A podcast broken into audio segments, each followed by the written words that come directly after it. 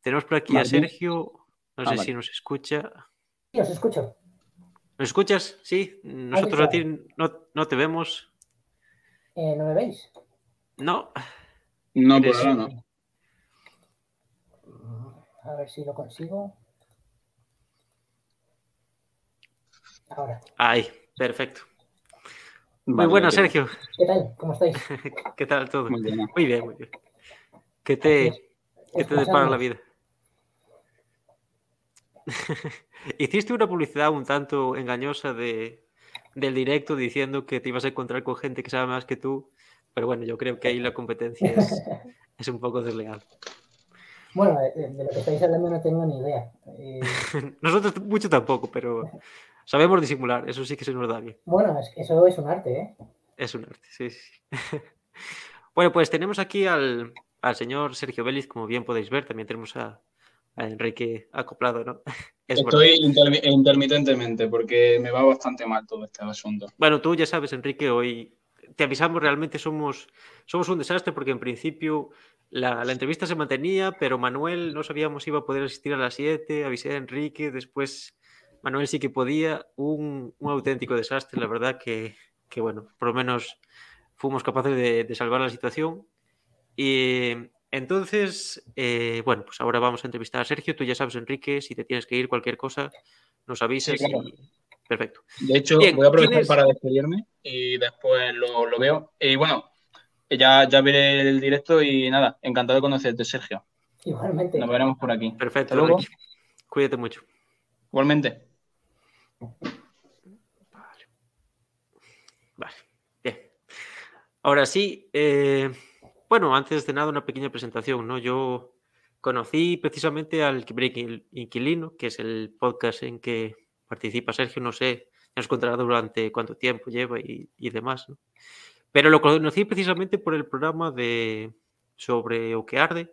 Entonces, bueno, es una ah, realidad que es una realidad, bueno, que me toca bastante por proximidad, porque aparte en el, en el verano, mientras estudio, eh, trabajo precisamente en las, en las brigadas forestales.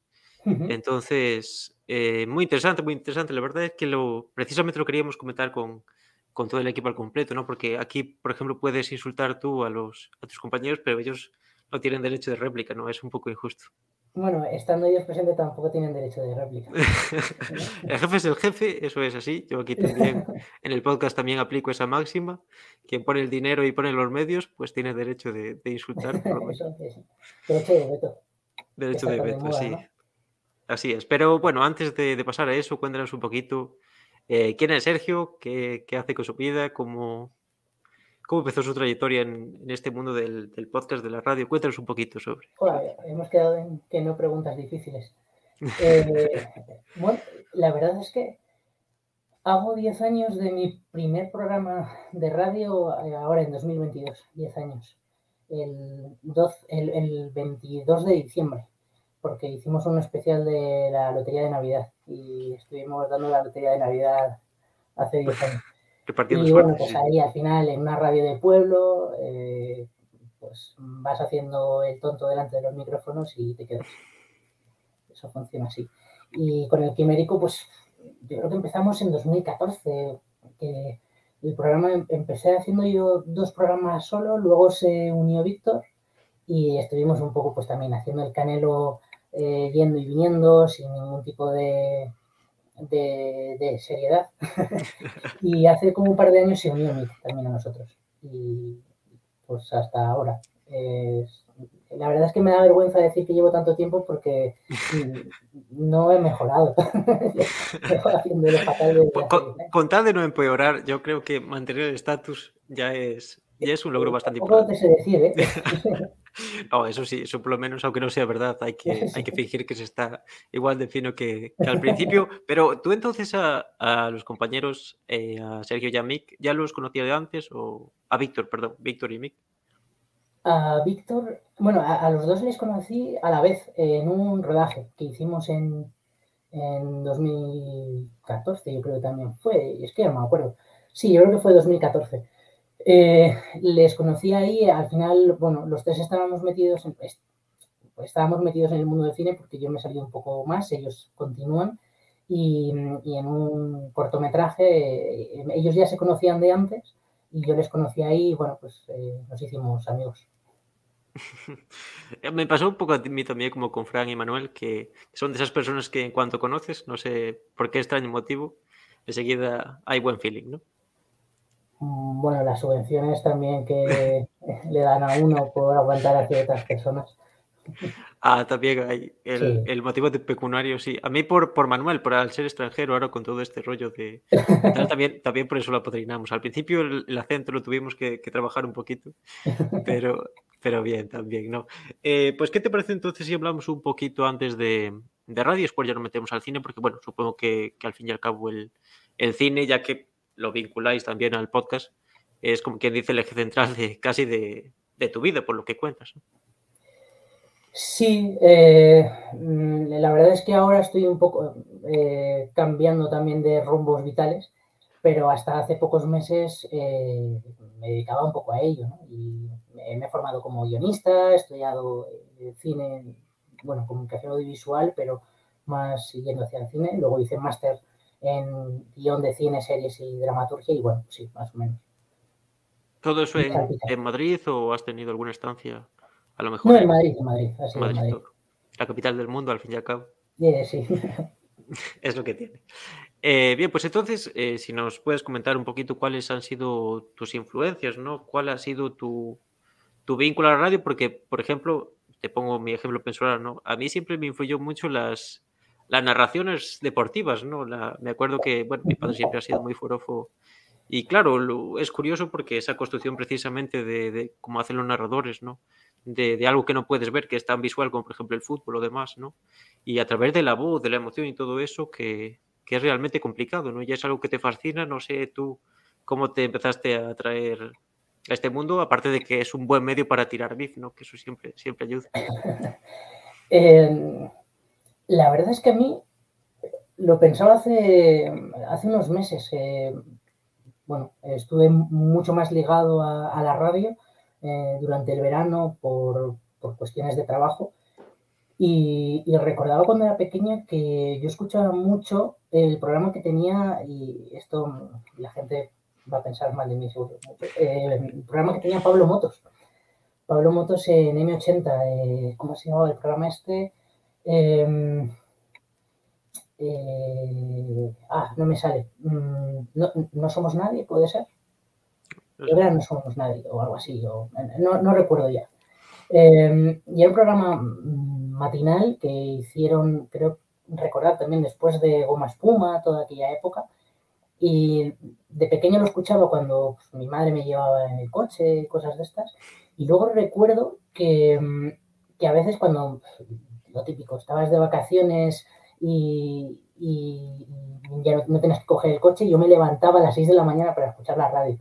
Y, sí que tenía un poco, pero bueno, tampoco he sido un gran aficionado a la radio hasta años después, que, hice un curso de radio, un taller que, con Jaime Adrada, un locutor de, la zona de Madrid Norte.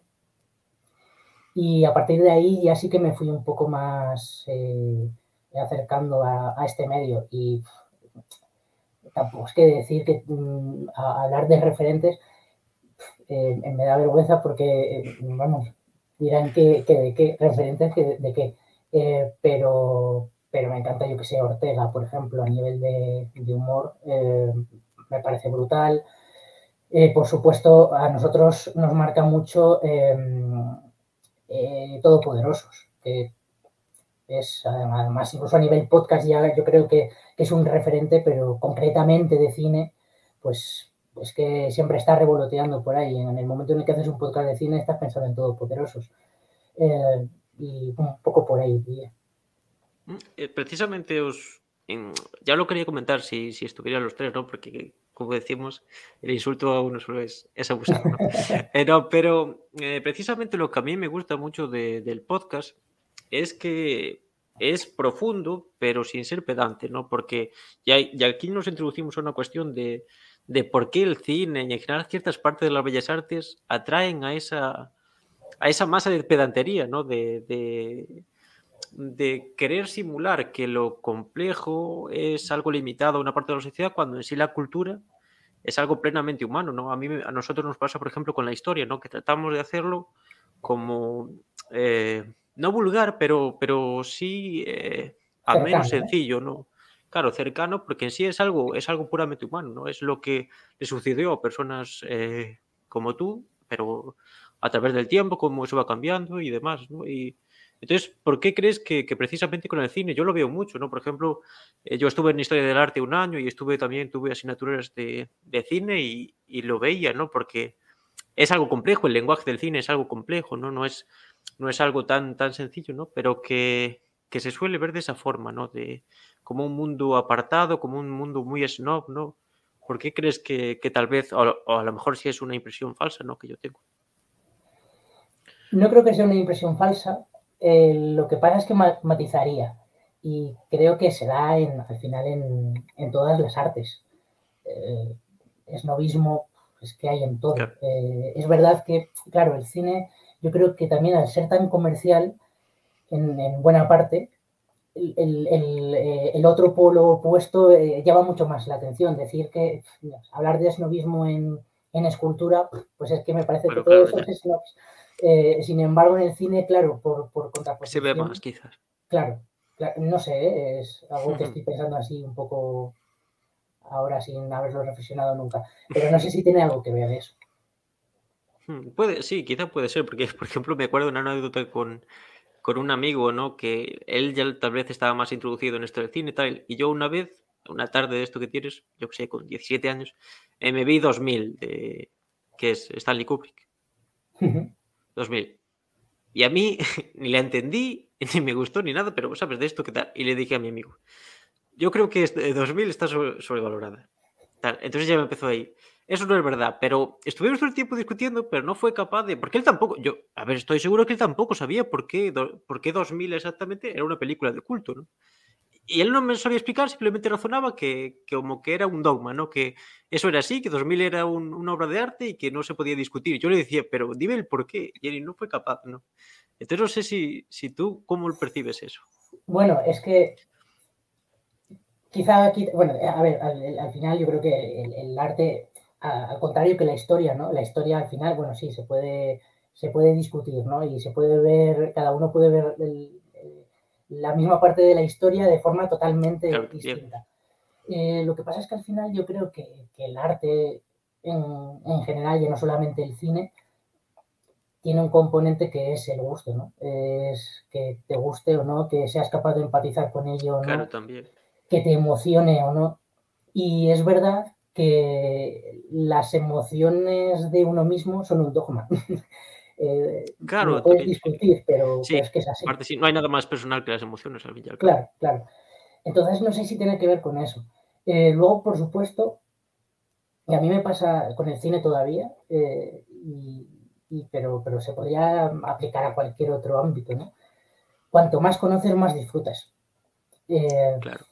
Claro, por eso yo creo que, alguien que, que entienda el desarrollo de la historia del cine y que sepa contextualizarte 2000 yo, yo eso lo veo como algo meritorio y que él por lo menos entiende por qué 2000 es una película de culto. Pero a mí que lo diga un chaval que simplemente yo que sé, si ha visto dos películas más de culto que yo y que siguen el dogma de si no entiendes eh, por qué 2000 es algo así, no tienes por qué decirlo. Si a ti no te lo parece, después, ¿sabes? Yo me introduzco en la historia del cine y lo entiendo, lo acabaré entendiendo, lo mejor, ¿no?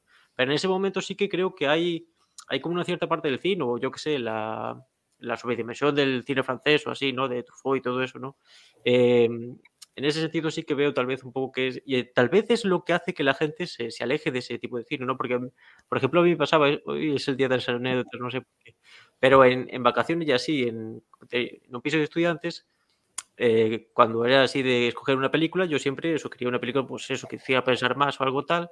En cambio, mis, mis compañeras de, de piso siempre decían que no, que era algo que no querían darle la cabeza y tal. Entonces pasa eso también, ¿no? Que, creo que la gente lo rechaza porque lo ve también como algo, eso, tal vez demasiado elaborado, demasiado complejo, ¿no? Y, y eso, que, va un poco como que por la otra parte tenemos eso, un cine comercial que, que en sí que casi no transmite nada, ¿no? Demasiado vulgar, ¿no? No, no sé si tal vez ah, compartes esa apreciación de que caer en ese círculo de, no solo del esnovismo, sino de ese círculo cerrado del, del, cine de alta cultura, lo que hace que incluso gran parte de la gente no sea capaz de, ni siquiera de entenderlo muchas veces, y, que lo rechace frontalmente. Bueno, al final es que eh, me, resulta muy difícil separarlo de, del cine, o sea, separarlo del arte en general, porque pienso en literatura y me ocurre lo mismo, en teatro, ¿no? Eh, al final, ¿qué teatro se llena? Si es que se llenan los musicales, se llena el Rey León, eh, se llenan eh, la llamada, ¿no? incluso si me apuras los morancos.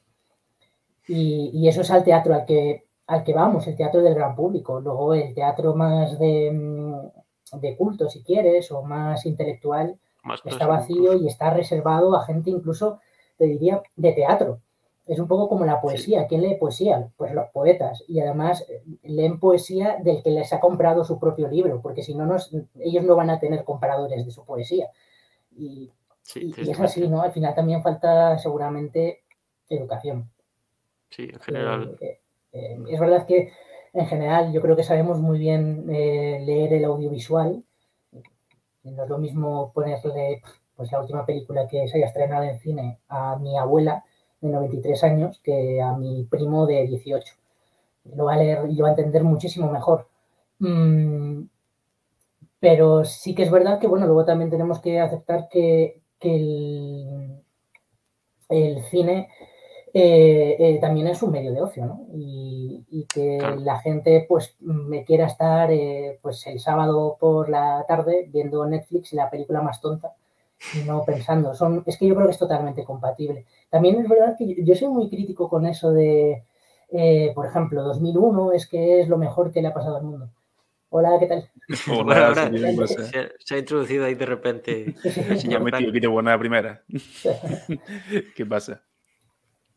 Es que te he escuchado antes decir que soy aquí muy occidental y he cogido todo mi ensalada y me he venido para. Ya, está no puede ser. ¿eh? Ya se ha jodido el programa, ya está enfadado. Digo, esto ya es personal. ¿Qué pasa? Bueno, sí, sí, Sergio, te, te, he cortado, te he cortado la respuesta.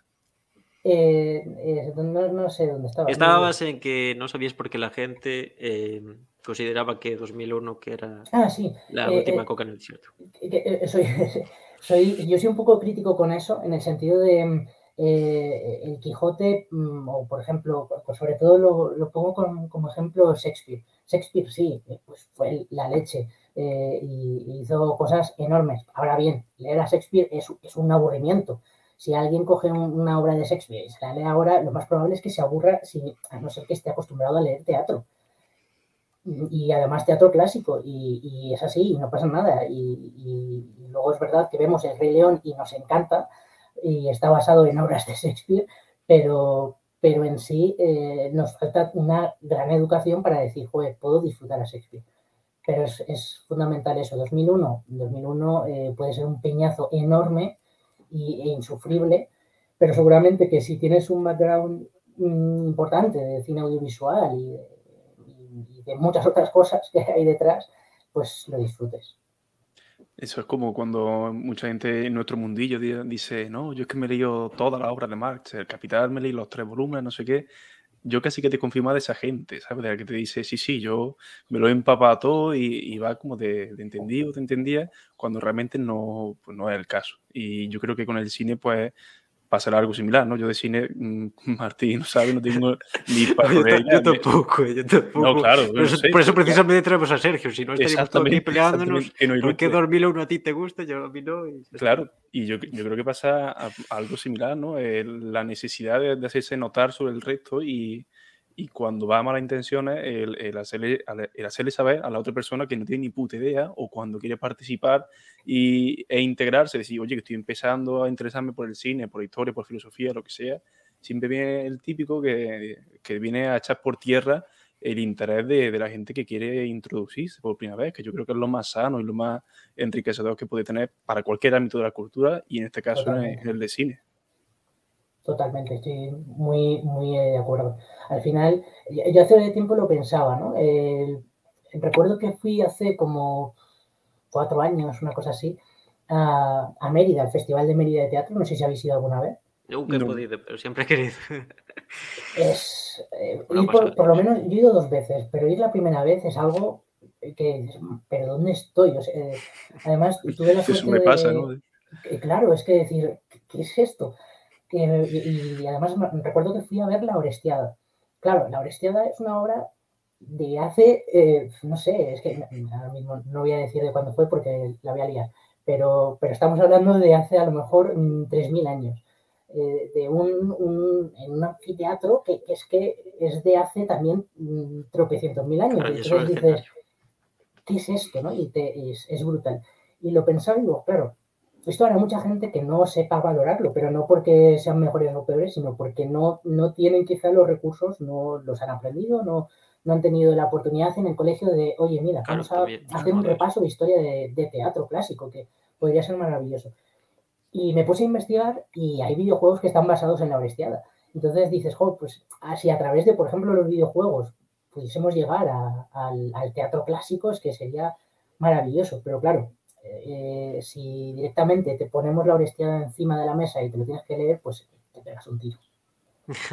la gente pasa, o sea, eh, yo que eh, muchas veces me planteo eso también que, tú comentas, ¿no? Hay muchos videojuegos que intentan introducir otro tipo de discurso a la hora de, de enseñar historia, o en este caso cine, pero claro, mm, yo no sé si, ese, tipo de, educación, evidentemente no llega a las capas más adultas de la sociedad, simplemente eh, se queda en, bueno, en las más, más jóvenes. Entonces yo quería preguntarte cómo se puede hacer llegar eh, el interés por vez primera, en este caso al cine, a, la gente que, que, no es eh, consumidora de cine de forma, de forma asidua.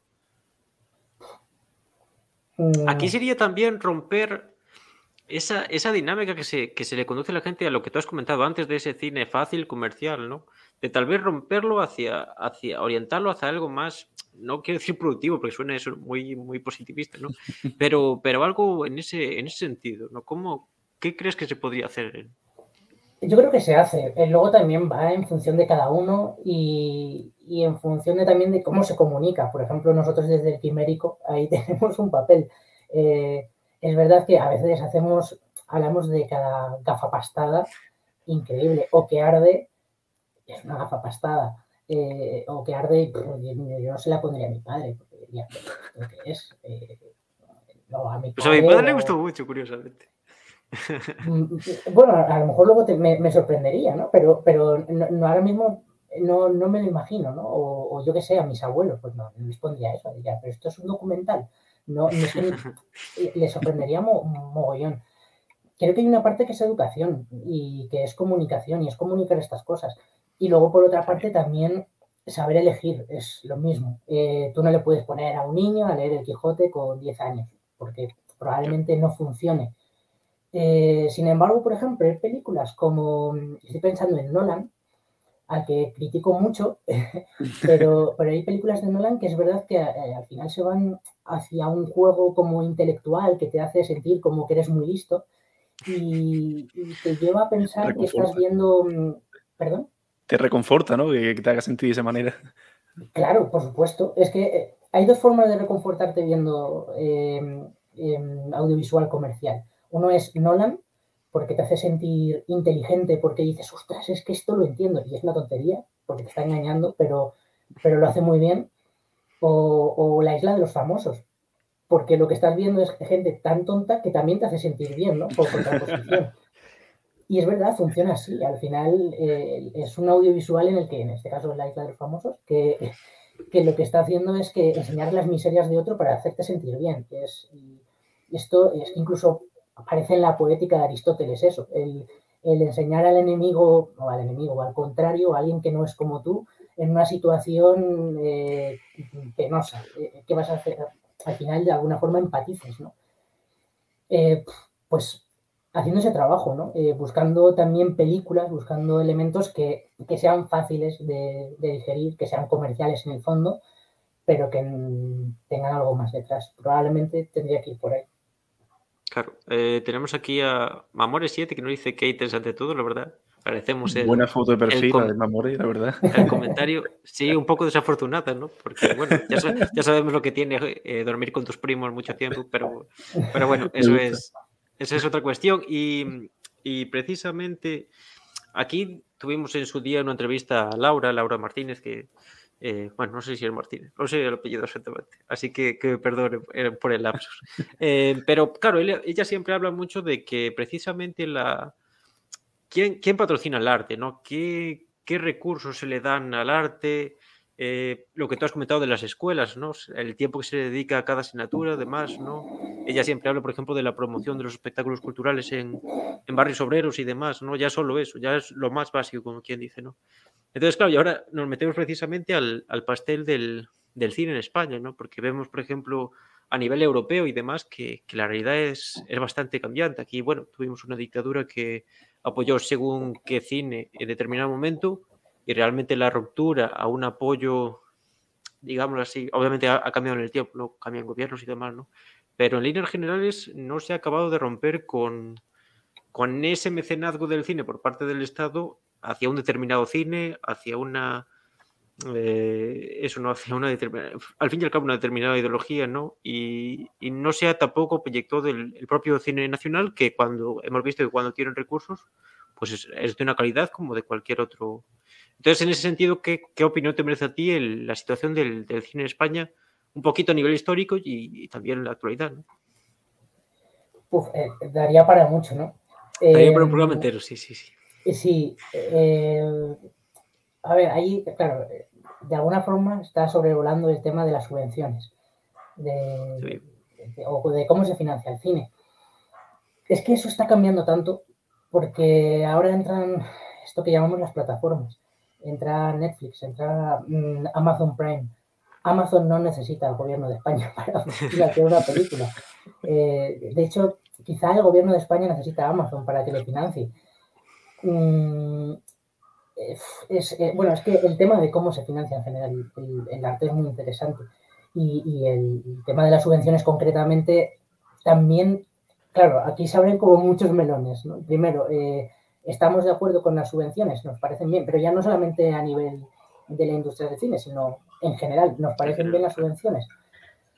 Pues que es un modelo de Estado, eh, cada uno tendrá su opinión. Probablemente no sea mm, ni mejor ni peor una opción, sino simplemente es y luego pues eh, llevarla a cabo de la mejor manera posible.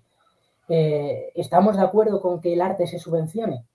Porque esa es otra, podemos decir, no, que se subvencione solamente mmm, lo necesario y fundamental. Pues ok, podríamos decir que el cine es necesario y fundamental, que el arte es fundamental. Claro, ese es otro. Es que, es que es muy complicado, es un tema muy complejo. Lo, yo, mi opinión, yo a mí me gusta que el cine eh, se subvencione. Creo que se debería subvencionar mucho mejor porque se hacen mm, auténticas barrabasadas. Eh, pero creo que es necesario. ¿Por qué creo que es necesario? Pues porque muy probablemente si no fuese por las subvenciones, habría mucho cine que no tendríamos. Y habrá mucha gente que le dé igual eso y, y, y, me parece genial que les dé igual. Pero es que también es, es patrimonio histórico y, y, cultural de España. Con el tiempo a eso le daremos un valor que, eh, que ahora no entendemos porque no tenemos tampoco tanta historia de cine. Si es que el cine tiene 120 años, no, no más. ¿no? Entonces es que es un tema súper complejo. Eh, en ese sentido no, no, no tengo, eh, tengo mi propia opinión, que creo que se debe subvencionar, porque si no, no tendríamos cine, y sobre todo películas pequeñas que, que, hablan de realidades que quizá pues no te va a hablar una película, una película de Telecinco, o de Antena 3 o de Televisión Española, porque es de un señor que la ha hecho con todo su cariño y que habla de su propia idiosincrasia, pues si no fuese por esa subvención no saldría adelante. Luego es verdad que muchas veces esas películas no son subvencionadas, pero, pero es que, bueno, pues... Eh, sí, tristemente. Claro, si se si subvenciona precisamente, aparte de que la propia subvención no, no, implica una pérdida, no implica coger el dinero y tirarlo por un barranco, ¿no? Eso después tiene una circulación comercial y eso puede, puede retribuir o no, ¿no? Pero al mismo tiempo, si se subvenciona, la cuestión es, claro, ¿cómo se subvenciona? ¿En qué medida la subvención condiciona la propia obra de arte, ¿no? Eso también es, es otro ya otro, otro meollo dentro del, de la cuestión. Pues también depende muy... de dónde venga la de subvención, ¿no? Si es pública o privada, hablamos de pública, ¿no? Si claro, sí. Eh, vale. Al principio estamos hablando de. Mm, es que, bueno, aun siendo pública, eh, tiene al final muchos condicionantes. Claro. por ejemplo, uno de los condicionantes que tiene ahora, que bueno, que, podríamos mm, mm, discutir si está bien o está mal, pero, pero es un hecho, por ejemplo, a veces el, utilizar lenguas eh, eh, distintas al español, eh, sea el gallego, sea el catalán, sea el euskera, pues da más puntos. ¿Está bien? ¿Está mal? A mí me parece que está bien en este caso, porque, porque al final, pues probablemente una película de Telecinco no va a hacer una película en euskera. ¿Por qué? Pues porque va a tener menos recorrido comercial. Mm, a lo mejor nos sorprende, pero eh, a priori debería ser así, va a tener menos recorrido comercial. Entonces, que esté subvencionada me parece guay porque vamos a tener películas en euskera para dentro de 70 años ver cómo era la realidad en Euskadi eh, a través del cine. A mí eso me parece que está bien. Eh, luego tenemos otros condicionantes, por ejemplo, como ser mujer. Se más, se dan más puntos en las subvenciones cuando se es directora o cuando un porcentaje alto del equipo es, femenino. ¿Me parece bien?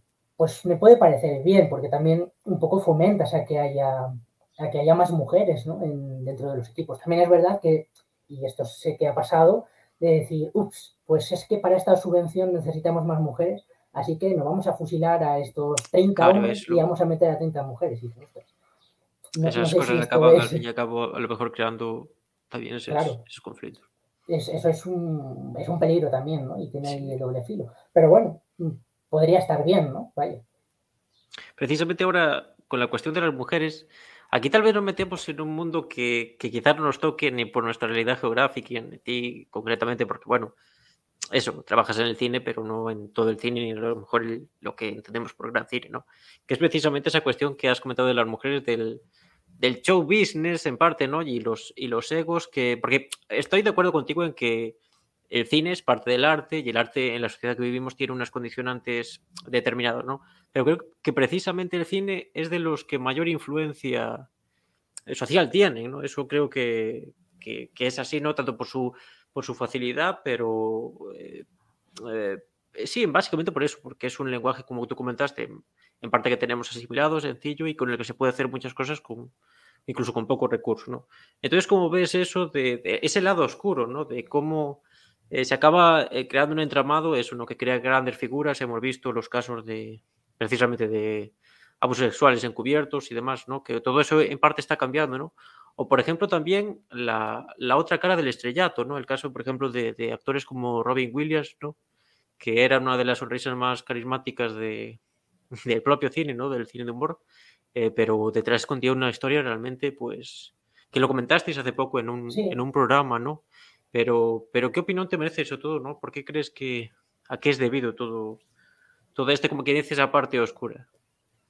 Bueno, al final hay un punto de, en el caso, por ejemplo, de, estos actores que mm, pierden el juicio, eh, hay, un, punto también de, sobreexposición al que nunca hemos estado acostumbrados en, la historia. Eh, recuerdo, no sé si es real, pero había una anécdota por ahí de cuando Einstein vino a España, eh, que llegó un día antes o algo así para unas conferencias que iba a dar y creo, recordar que llegó a Barcelona y hubo una mujer que le reconoció, le vio por la calle y dijo el inventor del coche.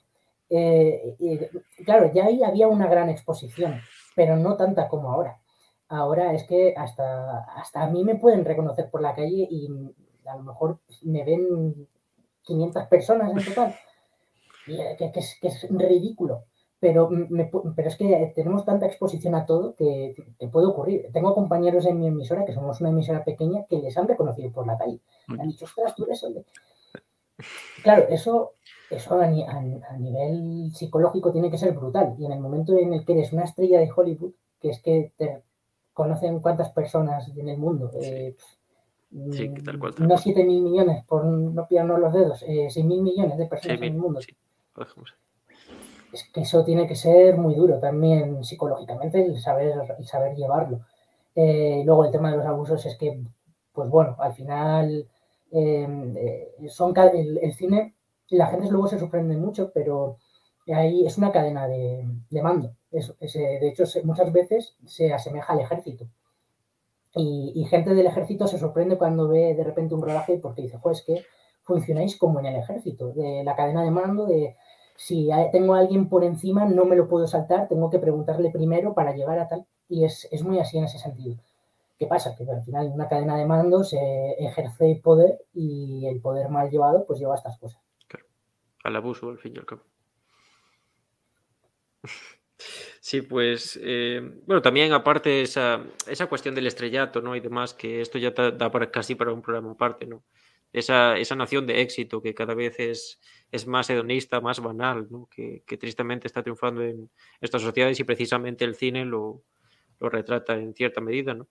Y también, bueno, todo, por ejemplo, el caso de Hollywood, lo que es la, la caza de brujas y demás, ¿no? Todos esos, esos fenómenos sociales de que muchas veces no, no se puede disasociar lo que es el, el espectáculo de la, de la, realidad política e histórica que vive un país. Mm, desde luego, al final, pero bueno, es que nos podríamos ir, ir aquí a, España hace, hace, creo que fue hace un mes o, no mucho, eh, se pidió que se boicoteara una película, no recuerdo el nombre ahora, una película española, mmm, porque una actriz vasca había hecho unos comentarios relacionados con la autodeterminación, no sé qué, tal cual. Eh, esa película se estrenó hace cuatro años. Pero hace un mes se pidió que por favor no fuese El timing está un poquito desajustado, ¿eh? Vaya, Internet Explorer. total, total. Eh, claro, es, claro, y, y, eso al, al final, bueno, es también un poco mm, el, el tema este de, de, opinar y de tener que tener siempre una opinión de todo, que también nos hace mucho daño. Creo que la gente debería tener una opinión de todo y, y todo el mundo podría opinar libremente. ¿Cómo que un actor no puede opinar por ser un actor? Claro que puede. No puede un tenista o no puede un futbolista, porque no puede un actor. Otra cosa es que te guste pues te aguantas, como a mí no me gustarán otras opiniones, pero claro que se puede. Lo que pasa es que es verdad que, que bueno, luego también está, este, ¿cómo se llama? La, la cultura de la cancelación, ¿no? que, que, hace mucho daño. Sí. Pero es, bueno, el mundo que nos toca vivir. Yo, sí. yo, Ay, perdón. Eh, no, no, no, no. Usted, Nada, que como no estamos hablando ahora eh, tema de cine español y demás, y ha sido recientemente los Goya, yo desde uh -huh. el desconocimiento más absoluto de que tan solo he podido seguir por redes sociales, he visto que hay fuerte polémica por eh, la no concesión del Goya a Penélope, a Penélope, como que la Academia Española eh, pretende que Penélope gane un Oscar, pero después ni en tu propio, eh, digamos, mmm, concurso a nivel nacional que, que son los Goya, no reconoce ese mérito, pero sin embargo pretende que si lo hagan a nivel internacional, ¿no? Como que había ahí un choque bastante fuerte y, y yo no sé qué, a qué se, se, puede deber que la academia como tal no, no conceda ese tipo de ese tipo de premio a Penélope como que se le resista cuando parece ser que era obvio, ¿no? Que se lo iba que se lo iba a llevar y se lo iba a final Blanca Portillo por Maisabel, si no me falla la memoria. Pues bajo mi punto de vista, se lo llevó quien se lo tenía que llevar porque creo, a mí me parece que,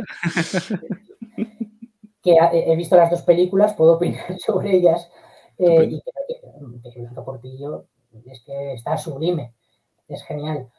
Eh, ¿Qué ha pasado ahí? No lo entiendo, no sé si es también, al final, bueno, pues que piensas, esta película, ser de Almodóvar, a ser ella Penélope Cruz, va a tener más impacto en, en, Estados Unidos que Blanca Portillo, que no la conoce nadie, y vamos a hablar de una película que, que no, va, no, va, a tener tanto recorrido quizá en Estados Unidos que no van a entender esa, esa realidad. Mm. Puede ser, puede ser que tenga que ver con eso. Quiero creer que, es con él, que, que, tiene que ver con eso, no tanto con que, mira, no te vamos a dar este premio, entonces te vamos a llevar a, a los Oscars. No, y, así, y, así, te callas. Quiero creer que no es por eso. Contundentes palabras, ¿eh? La decir. no he dicho que sea por eso. No, no, no. Nada. Eso es que no suele escuchar el Quimérico Inquilino. Contundente al lado de estos señores, yo creo que se, que se queda corto. Y se agradece, se agradece bastante.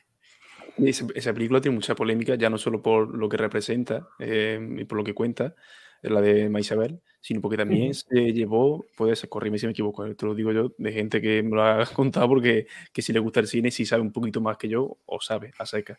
Y es que se, se llevó el premio de actriz de reparto, la hija de, de, de Maisabel, ¿no? que por lo visto sale muy pocas veces, muy contada en la, en la película, ¿no? es eso es como otra sorpresa que llevó la gente. Sí, a mí me sorprendió. Me sorprendió porque es verdad que tiene. A ver, lo hace muy bien. Pero yo me, me, esperaba más eh, que fuese, ¿cómo se llama esta chica? Eh, se apellida Amor, creo. ¿no? Eh, bueno, no, me acuerdo. La, de la chica que estaba nominada por El Buen Patrón. Eh, Almudena Amor, creo que es.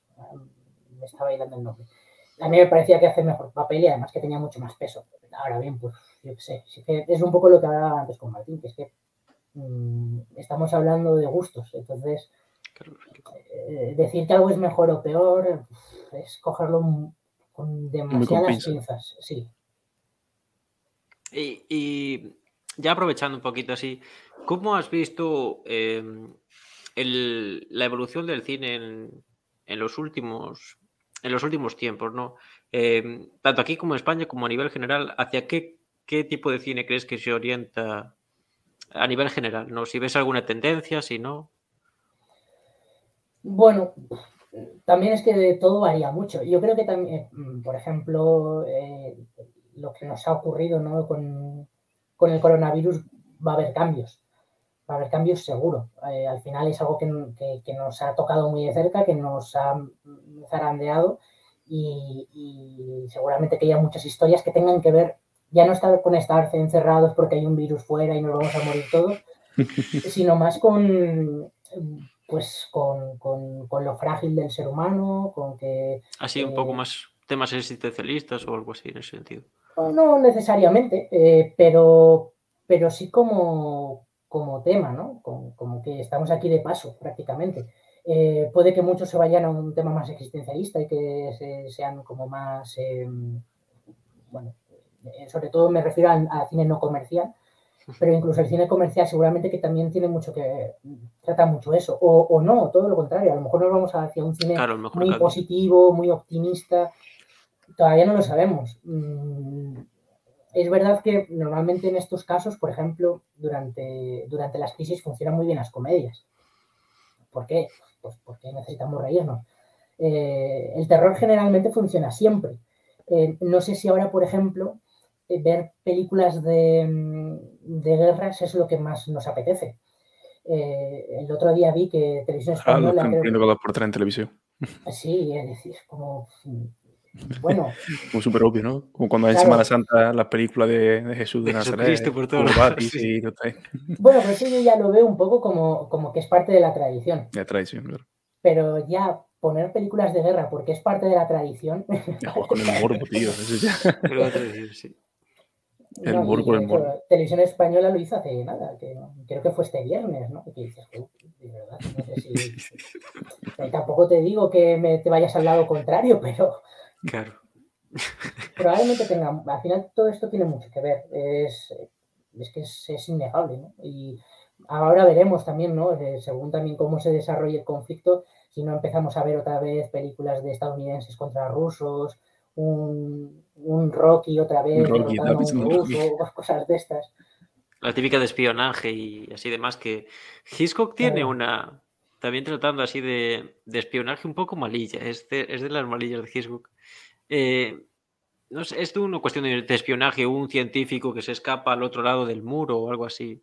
Visualmente es, es, muy bonita, pero, pero sí que tal vez es, una, es un argumento muy simplista. Pero claro, también la diferencia es que en la Guerra Fría no había enfrentamiento abierto más allá de conflictos como Vietnam, Corea y demás, ¿no? Que generaron precisamente muchas, muchas películas y demás. Pero claro, ahora un conflicto abierto en suelo europeo y demás ¿de dónde sacas, por ejemplo, el héroe, ¿no? ¿De qué parte lo pones? ¿Cómo lo sitúas, ¿no? bueno, yo creo que está que es obvio en este caso, ¿no? O sea, el héroe está más que claro. El fantasma de Kiev, ¿no? Estáis hablando. sí, algo, algo por el estilo, ¿no? Bueno, Del fantasma de Kiev ya están hablando, de que sería perfecto para una película ucraniana, de, repente un tío que abate a mil aviones él solo a pedradas. Es que salvando a las abuelitas ucranianas, sacándolas de casa, salvándolas, poniéndolas a salvo. Después llega el presidente de la ONU y, le, hace la cruz a padrina. Podría ser interesante, podría ser. Es, un tema, a mí es verdad que lo tengo ya muy olvidado porque lo vi en la carrera hace mm, fácilmente 5 o 6 años, pero el, tema del cine de propaganda durante las guerras es, eh, apasionante, sí, es increíble. Eh, tengo, antes lo recordaba porque, bueno, un poco por todos estos temas. Corea del Norte, es que no, recuerdo el año, pero la película es Pulgasar y el monstruo comunista. Ah, sí, sí, sí, una locura, una locura. ¿La, habéis llegado a ver? Yo, yo he visto estos fragmentos, fragmentos. Suficiente. la película es muy mala. Oh. Eh, es de una especie de monstruo que se hace con barro y que se come los metales de, la población. Una locura, una locura. Luego acaba de una forma un poco extraña, es que ya no me acuerdo. Pero la historia que hay detrás es brutal porque em, esta película fue dirigida por un director japonés y es porque los coreanos eh, mandaron a, esbirros a, Japón a a secuestrar a directores eh, japoneses y obligarles a hacer películas para el régimen. Y es, ya ni siquiera sé si es verdad. claro, claro, existe, la, existe, la, teoría de que realmente ese hombre le pagaron, hizo la película tal, pero fue tan, tan mala que él fingió que lo habían secuestrado para, decir esto, no es culpa mía. Esa es la otra teoría, porque es una película, pero horrible. Es, es, un, es un bicho, es, un, es algo así como un mini dinosaurio y es lo que dices tú, va surgiendo del barro, además, que detrás de eso hay mucha filosofía de la teoría Huche y demás, de que el campesinado es, es revolucionario, de que no hace falta industrializarse para sobrevivir, sino que simplemente comiendo barro y teniendo a tu monstruo, adorando a tu monstruo, ¿no? que representa eso todo y demás. Y es, es un delirio de, de, películas. No sé, no sé qué tan fácil es conseguirla en internet supuestamente te puedes, puedes acceder a ella. Eh, en, ninguna plataforma de bien va a estar esa película. Exacto. Igual si, la buscas te saltan mil alarmas del FBI o algo. algo extraño. yo, en internet la he visto en su. No sé si incluso estará en YouTube o algo así, porque. Eh, a ver, también entiendo que si, mira, si Corea del Norte se va a poner tonta con los derechos de autor, eh, para mosquearse también. Jesús, sí, animamos a la gente a buscarlo porque es, es realmente divertido toda esa historia. Una, una auténtica locura. Que por otro lado, hay una película muy buena sobre un tema también de la revuelta campesina, que es la de Los Siete Samuráis, creo que es de Kurosawa. Es un, es un auténtico peliculote. Eso. Es, es, ¿Qué es lo que dices tú? Esas películas no es la típica película. Vamos a ser, yo sí soy muy genérico, soy muy tosco y tal, pero no es el típico película tostón que te cuenta una historia interesante y densa, pero al mismo tiempo, pues le cuesta un poco el ritmo y tal. Son realmente películas muy, muy divertidas. Yo con esa de los siete samuráis, a mí realmente me, gustó mucho. Después tiene otra que, que la copió Clint Eastwood, no la copió Clint Eastwood, sino que el argumento lo cogió Clint Eastwood pues, y la adaptó un western. Sí, no me acuerdo cuál es, pero... Que es de un, de un, mercenario que llega, ya está dividido el pueblo entre, entre dos bandas. Pero bueno, ahora también no... Pero son películas muy divertidas, la verdad. Eh, bueno, es, que esa es de, una de la trilogía del dólar. Em, no me acuerdo cuál es. Además hicimos, hicimos un especial sobre esa película de Clint Eastwood durante la cuarentena. Eh, bueno, a ver, al final lo que pasa con Kurosawa, pasan dos cosas. Primero, que es, cine de hace años, entonces ha evolucionado muchísimo, muchísimo el lenguaje y, y, puede haber gente que le resulte lenta o que no lo entienda y luego que además es un lenguaje asiático y el cine asiático, por mucho que pensemos que, hemos visto el juego del calamar y parásitos y entonces ya entendemos cómo es la cultura asiática, no, no, no, no sabemos lo que es el cine asiático. Eh, pero sí, es una gran película. al final es casi cine comercial de aquella época, pero bueno. Claro, es que mezcla un poco el trasfondo, porque tiene una cuestión muy interesante de analizar cómo era la sociedad campesina, el horror de los samuráis y demás, todo eso, ¿no? Y a nivel histórico es, es muy interesante. Pero claro, Japón hasta prácticamente la era Meiji, que eso, que ya son casi la década de los 30, permanece enclausurado en ese mundo. y, es, y, es, realmente muy, muy interesante en ese sentido, por eso siempre es, siempre es positivo. Es lo que dices tú, si no se introduce a lo mejor cuesta un poquito, pero yo creo que son películas realmente... Por eso te digo que si, si le preguntas al típico culturetas, te salta con que Kurosawa, no sé qué, no sé cuánto, y realmente no es algo tan, tan alejado de, lo que podría ser hoy una película. Eh, no, ahí estamos casi más en cine clásico, de todas formas. Eh, claro, sí, no tanto de. Mm, si nos ponemos pedantes, eh, nos podemos ir. A mí me, gusta tirar, cuando hablo de pedantería y cine, me, mola irme a la nueva ola checoslovaca, que, ahí es donde está la pedantería buena. Café para muy cafetero, ¿eh? Sí. Eh, irte directamente a ver Happy End, que es, eh, es una película muy divertida. Eh, además, incluso puede que esté también por YouTube. No es una película así que vaya a estar tampoco en plataformas. Y es una película que mm, está contada al revés, pero contada al revés que los personajes van al revés. Incluso algunos diálogos los escuchas al revés, no lo entiendes, pero están, están al revés. Sin embargo, se entiende muy bien la película. ¿Y qué mensaje trata de, de, transmitir con ese...? Pues es la historia de un señor que, que ha sido aguillotinado y entonces te cuenta la historia al revés de por qué fue aguillotinado. Eh, entonces, eh, lo primero que vemos es, bueno, happy end, ¿no? Que es como, como empieza la película, como debería terminar, empieza así, y lo que vemos es la cabeza de un señor en una cesta y un cuerpo sin cabeza. Y vemos cómo la cabeza sale de la cesta y se le pone en, en el cuello, y cómo el señor va para atrás y va contando por qué será el. Es, es, una comedia y es uh, una comedia um, con, con, una crítica al, al machismo feroz y es, es, brutal, claro, pero eso hay, hay, que tener, hay que echar la tarde. Hay que echar, tener estómago, joder. Entonces sí, sí. es la única película que empieza con su propio spoiler, ¿no? O sea, hace auto-spoiler, no va a empezar. Porque vamos, te cuenta... ¿Cuál es esto de El crepúsculo de los dioses? También empieza con el diciendo que ha sido asesinado también, ¿cómo es esta sí, muchas, de...? Muchas realmente. Sí, esas... Eh, esta de que es del, del, tío este que es un pajillero. Bueno, ahora, ahora no me acuerdo, sí. Que también había una, una griega o algo así, que había sido reconocida hace poco, que era como de una familia con pasta, pero que los hijos no habían salido nunca de casa o, o algo es... así. Y era como que eran medios... Eh, esta de aquí. Karina. Algo así, algo así. Sí. Esa me suenan, pero nunca la he visto. Pues eh, estábamos pensando en hacer precisamente de esta película o de Langosta, también de Lantimos, un, un especial del Quimérico. Es, es una película, esta, para esta sí que hay que tener esto.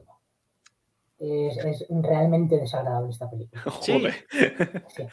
Pero ya, fue ya premiada. ¿Cómo, perdón? Fue, premi fue premiada en plan, no sé si en Cannes o algo así, hace unos años, puede ser. Eh, sí, sí. Mm, tiene. Estuvo eh, en el Festival de Cannes, en el de Sarajevo, en el de Montpellier, en el de Estoril, en Estocolmo. Sí, eh, es una gran película, pero es un. Pero muy escatológica re, remueve por dentro al máximo. Al final te está contando algo mmm, que lleva pues, incestuoso y de que es, que genera muy es turbio, vale, vale, Sí, sí, sí. Es sí. turbio. Vale, no, no, yo, yo sabía así en plan un poco rara o algo así, pero no, no sabía que esté ese punto. Pero es griega o algo así, ¿no? Sí, sí, de Lantimos, de Yorgos no sé, yo de cine griego. Y cine griego, Martín, ¿no? no con yogur griego, sí, yogur griego, yo ese cine no lo entiendo. Tampoco conozco mucho de cine griego. ¿eh? ¿En serio? ¿Hay alguna, algún tip, alguna película esta de culto que todo el mundo entiende que ha tenido que ver casi por imperativo categórico que tú digas, no la he visto, o directamente no me gusta, la detesto, y toda la gente cuando te escucha se lleva las manos a la cabeza? Pues seguramente muchas. Eh, que no haya visto. A ver, mm. eh, me voy a Film Affinity, a recomendaciones. Te lo dice uno eh, que se vio el Rey León por primera vez y obligado cuando cumplió 21 años. O sea que con eso te lo digo todo. Ahí, ahí es, es el nivel en el que estamos hoy. ¿Cuántos años tienes? 23. Seis recién cumplido. eh, muchas películas. Eh, yo qué sé. Eh, estoy viendo por aquí. Bueno, es que hay algunas que no tengo. Eh, Érase una vez en América, creo que no la he visto, ahora que lo pienso. Sí, eh, no, no la he visto, Érase una vez en América. Y es verdad que yeah. me espanta un poco lo de los 225 minutos. y alguna que la hayas visto pero diga es que la odio, no soporto, no, no puedo verla, o mira que lo he intentado pero no me gusta, no me o más llega, que nada me... un, un, no es para tanto. ¿Cuál sería el no es para tanto que tú catalogarías? Exacto. Una sobrevalorada. Mójate, Sergio, que aquí no nos escuchan. Venga, venga, hombre. eh, no lo sé, no lo sé. Eh, No lo sé. Es que tendría que pensarlo. Eh, luego en el momento mm, lo puedo decir, pero, pero ahora mismo estoy viendo así de cosas que tengo por aquí por casa que, que me den un poco igual. Eh, ah, joder, ¿cómo se llamaba esta película? Ay, eh, la tengo que buscar. el, Señor del Anillo, hombre. la, tengo cariño especial. Es verdad que me parece que, que está envejeciendo un poco regular que mm, está como en ese momento en el que necesita otros 10 años más para decir cómo molaba esto. Pero está ahí como... Ah, Hostia. Que está ahí... Que me gusta, vaya, pero... Eh, la de Moonlight, joder, la de Moonlight, que fue, ganó el premio Oscar en 2016. Además, recordaréis que se le iban a, que se lo dieron a La La Land, pero hubo una equivocación y dijeron, no. Ay, esa fue. Es verdad, es verdad. Uy, mitiquísimo, es verdad. Yo me doy. Ah, bueno, no, vale, no. Voy a decir otra que. Es que me he acordado. Eh, Los Odiosos 8 de Tarantino. Los Odiosos 8. Ese loco. Uy, ese. El, pero entonces para el, ti. El fetiche de, los cinéfilos que dicen, no, no, me gusta el cine. ¿Ha visto Tarantino, Pulp Fiction? O sea, la, la triada nómina perfecta de, de, del típico que se lo da de entendido y cuando le critica lo más mínimo de Tarantino, como que se tira la cabeza, ¿no? Y mira que aquí en Córdoba tenemos el grado de cine y cultura hay varios. O sea, de verdad, no joder decirlo, pero es que hay varios que, son de, del estilo. O sea, que tú le dices, no, es que mi Tarantino pues, no me llega, no sé qué, o simplemente dices, no lo he visto, me gustaría verlo, o sea, y vamos, te, te, te crucifican, digo, colega, tranquilo, ¿eh? Que, no sé. Em, con Tarantino pasa bastante eso, es verdad. Tarantino, además es curioso porque en las escuelas Tarantino normalmente es como eh, el dios y, es que recuerdo además que esto lo dijo una profesora a principio de, carrera. Decía, bueno, todo seguro que venís con que Tarantino es el mejor. Ya saldréis diciendo que no es para tanto. Y, es verdad. Es, es, es, enorme, ¿no? Lo que ha hecho y es, y es genial. Pero bueno, luego también pues se le ha... Hay demasiado ruido y demasiado bombo a su alrededor. Me pasa también con, con Nolan. Mm, a mí eh, la trilogía de Batman me gusta, antes de que la gente... Pero, pero, a mí eh, la que más me gusta es la tercera, normalmente la que más gusta es la segunda con el Joker. A mí me parece que está bien, pero vamos, que pues ok, que, vale, que sí. Tengo además la tengo, la tengo en Blu-ray, la trilogía, pero... Mm, Has contribuido por lo menos económicamente a agradecer esa figura, por lo menos. Sí, y, y a las arcas de Nolan, que seguro que lo necesito también.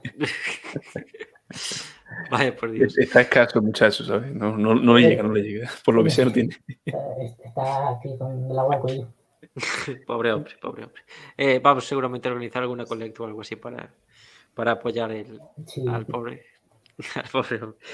Que bueno, primero tenemos que hacerlo para nosotros, para salvar el proyecto, pero después para, el, para ver cómo lo hacemos. Importante. Eh, eh, y ahora ya un poquito más así a nivel general, ¿no? ¿Cómo ves la, tanto la influencia social que tiene el cine en nuestros días y en general, pues la situación, ya que te has empezado a mojar, ¿no? ya, ya has metido el pie, ya has visto que el agua no está tan fría, la, la situación del país en general, ¿no? ¿Cómo ves tú eh, eso, la situación? La, la situación eh, con respecto al cine, ¿te refieres? Eh, a nivel social, no sé, a nivel cómo ves tú el país, ya, ya apartándonos un poquito más del cine, ¿cómo ves tú cómo se comporta la sociedad en, relación tanto con el cine, con el arte, como consigo misma, ¿no? ¿Cómo ves tú? Ya esto ya es la parte más eh, filosófica, vital de, la hmm. entrevista. Yo eh, eh, siempre he tenido la teoría de que durante la dictadura vino muy bien que no hubiese Netflix, porque lo que había en cambio eran televisiones. Y, y eso, la, televisión hizo una cosa, si os fijáis, en todas las casas todavía, bueno, todas las casas todavía no, pero en todas las casas de mm, cinco años para atrás y en muchas de las actuales, cuando se construyen, cuando tú preparas el salón, lo orbitas todo alrededor de la televisión, con un sillón en el que hay varias plazas para sentarte, ¿no? Eh, y es porque la televisión lo que hace es que la gente se una y se una a ver una única cosa porque es la única que se puede ver a la vez. No es como Netflix que puedes estar viendo distintas series en una misma casa. ¿Esto qué hace? Que Netflix individualiza al consumidor de una manera extrema. Además, como tienes tus propios perfiles, te dice lo que en teoría más o menos te puede gustar. Es un poco al final cómo funcionan también las redes sociales, ¿no? El, algoritmo, claro. Claro, es que es eh, básicamente eso, cómo estamos con algoritmos en, todo. En todo, claro. El cine al final, mm, de alguna forma, también educa en el consumo. Eh, había una frase por ahí, no me acuerdo exactamente cómo era, pero algo así como si quieres que visiten tu país y que compren tus coches, sácalos en una película. Y, parece algo muy tonto, pero es real. ¿Cuánta gente está viniendo del extranjero a visitar España porque se ha grabado aquí el Juego de Tronos?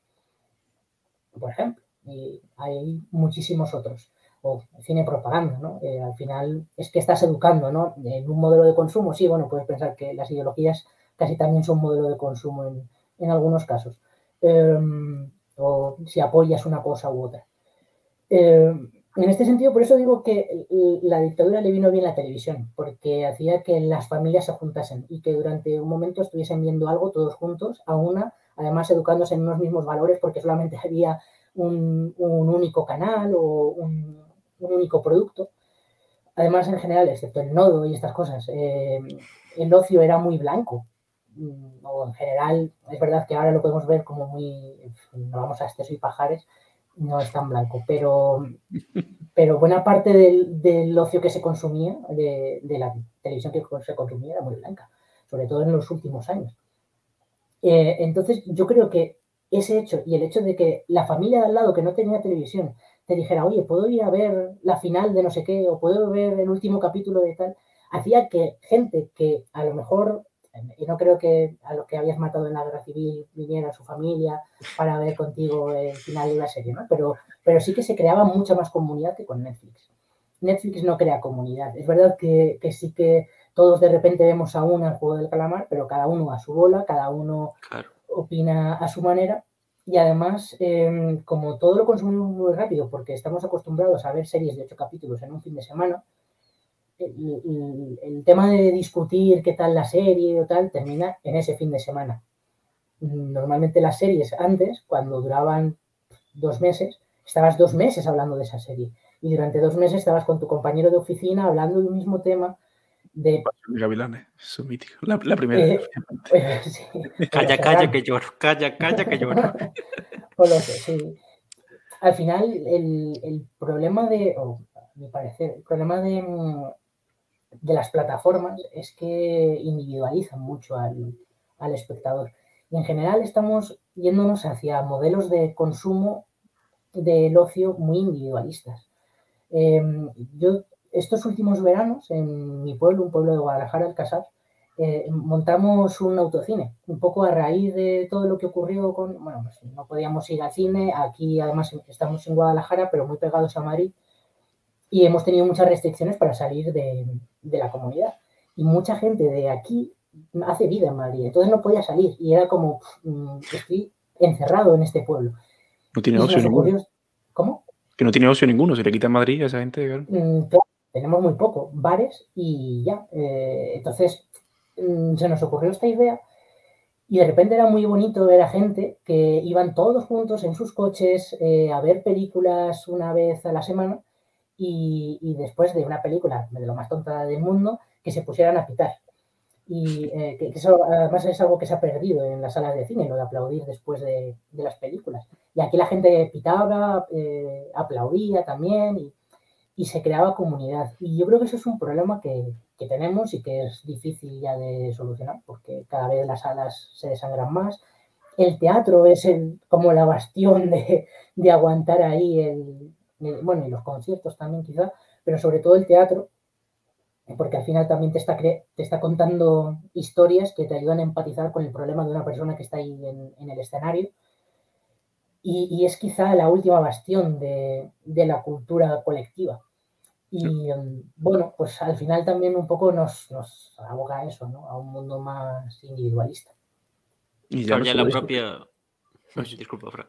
No, no, es muy breve. Simplemente eso, que ya, ya no solo eso, sino que la parte en la que se eh, comenta la serie o el producto que estés consumiendo ahora, o sea, hoy día, casi siempre se vuelca en las redes sociales. Entonces ya ni siquiera va a otra persona a hablarlo, no sé que sea tu amigo cercano, porque lo lo que sea. Pero si a tu amigo, por ejemplo, lo comentas por WhatsApp, oye, mira que ha pasado esto, que han matado a no sé quién, o qué te parece el final, o en caso de Twitter, pues lo dejas reducido un comentario a unos caracteres pues ínfimos para lo que podría ser una conversación como la que hacéis vosotros en el quimérico o, yo qué sé, eh, en tu Pero no tan locas, Frank. De verdad, no conoces el quimérico. no, pero coño, me refiero a que eh, mm, conversaciones naturales, ¿sabes? Que no sean a través de los caracteres de las redes sociales. Sí, falta, bueno, lo habíamos dicho al principio, ¿no? Que, faltaba educación y faltaba comunicar mejor estas cosas.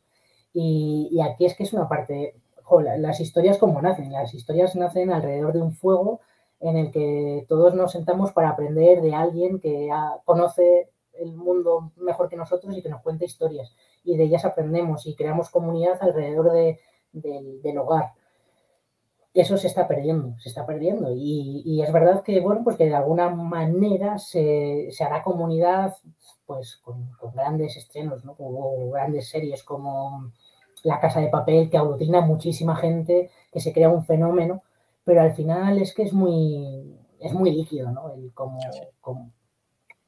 Que como no sea de grandes masas, como la que ha comentado La Casa de Papel, no, no se propicia, ¿no? Ese intercambio de, de sensación, al fin y al cabo.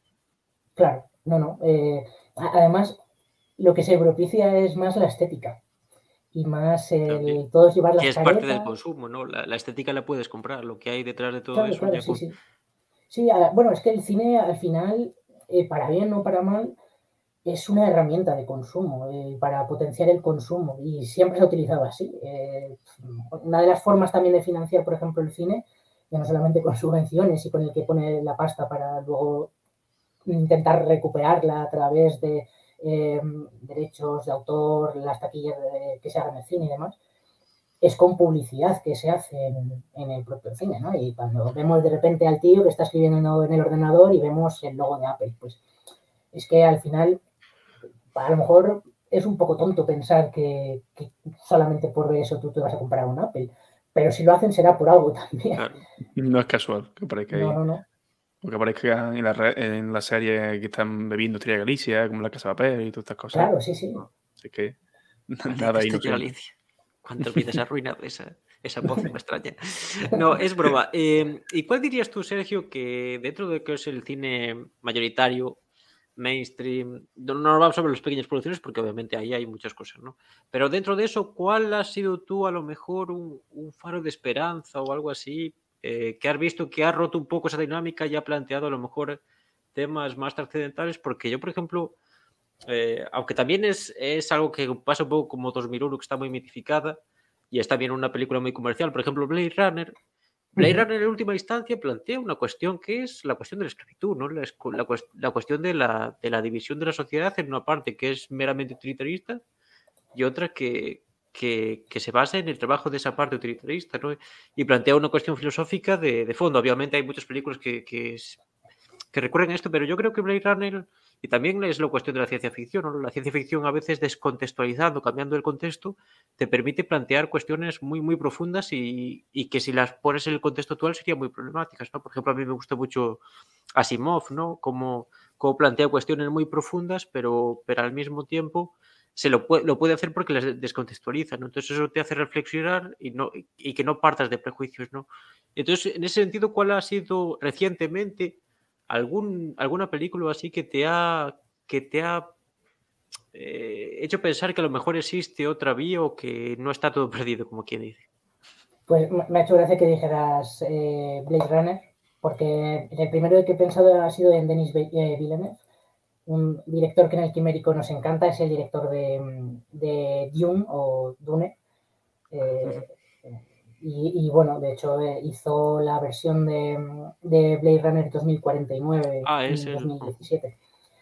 Eh, me parece que es un tipo que hace cine muy comercial en el fondo. a ver, mm, nos podemos poner como queramos, pero Dune es cine comercial. Mm, Blade Runner es cine comercial ahora, en su momento no, pero, pero ahora eh, Blade Runner 2049, de hecho, probablemente a, mí es una película que me dejó un poco frío. Eh, no sé si es porque me esperaba otra cosa o, qué, pero, pero bueno, en el fondo parte del tirón que tuvo fue por todo lo que hay detrás de esa película y al final fue un tirón comercial puramente. Y este tipo, desde, sobre todo a mí, desde la llegada, eh, a mí con la llegada me, me, volvió loquísimo. Es una película que os recomiendo, no sé si la habéis visto. Mm. Es de, en realidad es una invasión alienígena, pero de lo que te está hablando es del poder de la lengua, del poder de la palabra. Eso a Fran lo vuelve loco. A los estructuralistas locos de que, que leen a, Bukowski, a Chomsky y a Housman y así, están locos con eso. Martín, perdón, perdón, no quería interrumpir. No, no, no, no, Venga, te toca, Sergio. No, no, no interrumpas a Sergio, por favor. A, mí, a, mí, es un tema que me. Otro más en la secta. Eso es una secta, libro de eso. El lenguaje solamente es una representación de la realidad secundaria y no condiciona nada. Por favor, vamos a ser serios. Estamos aquí siendo. cada uno tiene sus religiones y cada uno tal. Si pensáis que el lenguaje tal es vuestro asunto. Ya, continúa, Sergio, disculpe. Pues como iba diciendo, el, lenguaje en esta película es súper importante y, y, además te hace, te hace reflexionar sobre ello y sobre cómo realmente mm, eh, no es un instrumento más sin, más, ¿no? Eh, sino que, es que al final llegan, eh, ¿cómo explicar esta película sin tampoco destriparla? Pero, bueno, es que es mejor que la veáis quizá, porque tiene un poder del lenguaje que es, brutal, es brutal. Y te, te lleva a pensar un poco en esto de cómo también, por ejemplo, la filosofía se ha ido desarrollando según los, lenguajes también de cada población, ¿no? De repente eh, empieza con el mundo clásico con Grecia y Roma y de repente los alemanes, ¿no? Y ¿por, qué, de repente en Alemania hay tantos filósofos? Pues probablemente también tenga que ver con el lenguaje, ¿no? Con estos vaivenes. Y, te hace pensar en eso. Hay una frase que tengo aquí apuntada, que, que aquí para verla, si es de Foucault, te expulsamos del, de tal y no vuelves a entrar nunca más. ¿eh? Te advierto, te advierto. Habla de Gramsci. Es de Iñaki Gabilondo. Eh, casi peor. No, es broma, es broma. Es broma. No, pero me ha recordado un poco a lo que decías antes. Y eh, él, no recuerdo dónde se la leí, pero la apunté porque me gustó mucho. Decía: el cine será el lugar en el que se conserve la memoria y se construya el futuro. Al final, el, lo que viene a decir es es un poco también esto de las subvenciones, ¿no? Eh, vamos a subvencionar películas pequeñas en euskera porque dentro de unos años será donde se preserve la historia y la ciencia ficción construye el futuro. Eh, probablemente no exactamente cómo va a ser el futuro, pero sí como Esperemos que no, porque la mayoría son muy catastrofistas. Eh, pero también, también aquí, aquí ya lo podríamos meter en otra cuestión que nos daría para tres programas, ¿no? Por ejemplo, a memoria, la cuestión de la guerra civil y, demás, ¿no? Porque precisamente vemos que sí, supuestamente en, el supuestamente en el cine existe mucho compromiso y demás, pero eso no se traduce, por ejemplo, en el, en el ámbito político, porque recientemente en las elecciones de Madrid, bueno, estas últimas que ha habido, ah, seguía habiendo ese discurso supuestamente guerra civilista cuando ninguno de los dos representaba a, eso por lo menos yo en noción republicana no vi en, en ningún lado ese sentido, ¿no? Por eso, por eso yo creo que tal vez la, la cuestión de la memoria histórica en España además, eso da para otro comentario aparte, ¿no? hay que terminamos seguir tres horas y acabaríamos peleados y acabaríamos insultando a Foucault y volviendo a reconciliarnos y demás. No me falta tres horas para que acabemos peleados, ¿eh? No te preocupes, no te preocupes. Pero mira, por, resumir ese, esa cuestión así de forma muy rápida, hay una parte que es lo que se cuenta, ¿no? Y lo que vemos en en las cámaras, ¿no? Y eh, voy a eh, el elefante en la habitación, los Bardem, que podemos vernos como, gente de izquierdas muy, muy comprometidas y tal. Y bueno, no voy a entrar en, si es así o no, pero, pero luego en el fondo quienes, quienes ponen el dinero en sus películas es gente que tiene dinero, que tiene capital. Eh, y es Enrique Cerezo eh, es el es que es el presidente de Atleti, o sea, mm, ¿qué me estás contando? ¿Cómo que el cine es de izquierda? Eh, hay actores de izquierdas, pero al final el cine está subvencionado por gente de, no sé si de derechas, pero gente con, mucho dinero. Mm, al final es un monstruo un poco extraño lo que hay ahí. Y, bueno, pues estaba pensando, por ejemplo, en la película de Almodóvar, que habla del tema de, no de la guerra civil, sino de, ¿cómo se llama? No me sale la palabra. Mm, de eh, bueno, de todos los muertos que hay en las cunetas, ¿vale? Eh, y está metido ahí como un pegote que no viene mm, para nada y, que es al final como una especie de bandera de, oh, yo estoy defendiendo esto, pero en realidad no, no te está contando nada. Y él lo ha defendido, se ha defendido como que la película no ha funcionado porque hay mucha gente que, es de derechas y entonces yo no, no me considero. Hostia, justificación, ¿eh? Madre mía. Pues es terrible, es terrible porque creo que la película no funciona bien. A mí me gusta mucho el modo eh, y, veo todas sus películas porque, porque, me gusta mucho, pero esta me parece mala. No, no me, creo que no funciona. Y, esa parte de meter la guerra civil es que me parece que está metida ahí a, capón.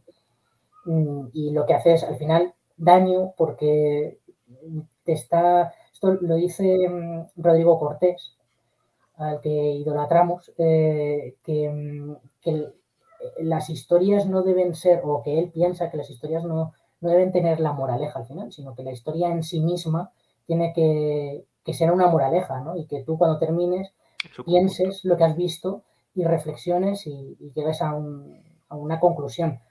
Que el hecho de al final decir, em, y estos son los malos y estos son los buenos, no funciona como moraleja, funciona como propaganda. Y, el silencio del otro, el que decía.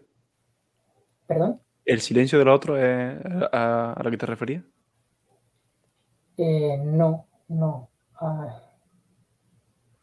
la, la, que te comentando no te sería el nombre. ¿Era de Almodóvar?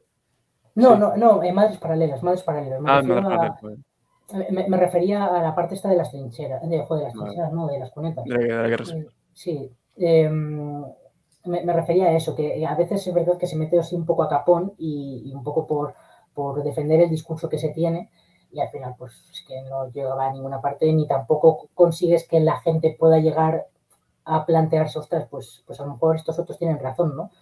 Porque no se hace de una manera burda.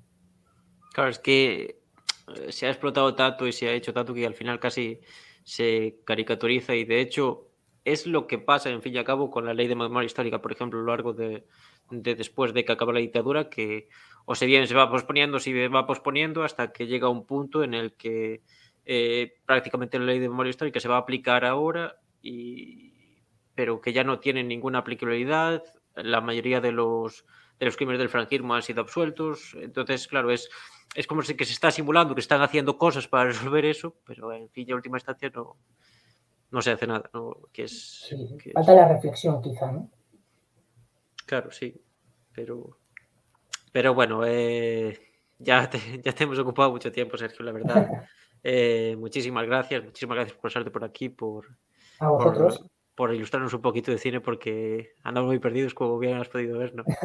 Eh, Totalmente. pero, pero nada, eso, eh, muchísimas gracias. Ha sido bastante interesante, ha sido bastante ameno. Espero que te hayas sentido cómodo. Te hemos puesto ahí un poquito contra las cuerdas, pero creo que te hemos respetado bastante. No, sí. De todas formas, como, como me dijo en su momento un ilustre gallego, eh, a veces es, eh, es mejor, ¿cómo era? Parecer que sabes, ¿no? A, a saber, ¿no? Y que el arte de de disimular que sabes de qué estás hablando. Bueno, pues es un poco... Gran arte, gran arte. Sí, este podcast se basa en eso realmente. Somos como eso, una fachada impresionante, como hacían los romanos, construían una gran fachada y después de dentro era todo ladrillo y, no te engañes, cala y... Esto es hueco, esto es hueco lo que hay en este programa, no, no hay chicha Bueno, Sergio, entonces, eh, muchísimas gracias. Ahora creo que se va a unir por aquí Manuel. Eh, ya te digo, quedas emplazado otro día a través de a todo el equipo ya decimos que insultar cuando no puede recibir réplica es un poco de abuso, ¿no? Está, está justificado en parte, pero, eh, pero bueno, eso. Eh, tenemos que hablar de muchos temas aún, te queda mucho de, hablar de cine. Manuel también, al ser del otro lado del charco, también nos puede aportar mucho. Seguro. Eh, Entonces, bueno, espero lo metemos por aquí, que ya debe. ¿Qué tal, Manuel? Qué desastre. Muy bueno, Manuel. ¿Cómo te va? Bien, bien. Sigue Cambio de escena. Has cambiado el setup, ¿eh, niño? Joder. Sí, señor, sí, señor. Aquí hay dinero. Su extintor al lado. Ya sabe que el tema de hoy es incendiario, por eso está preparado, así me gusta. Manuel. Bueno, Sergio, pues no te robamos más tiempo, la verdad. Ya sabes, por aquí, cuando quieras anunciar cualquier cosa, nuestras redes, nuestro tal, nos das un toque y nosotros preparados para lo que sea. Pues un placer, muchas gracias, muy divertido. Y acudiremos a la llamada. bueno, esperamos. Vemos. Bueno, Un abrazo. cuídate mucho, Sergio. Hasta luego. Hasta luego.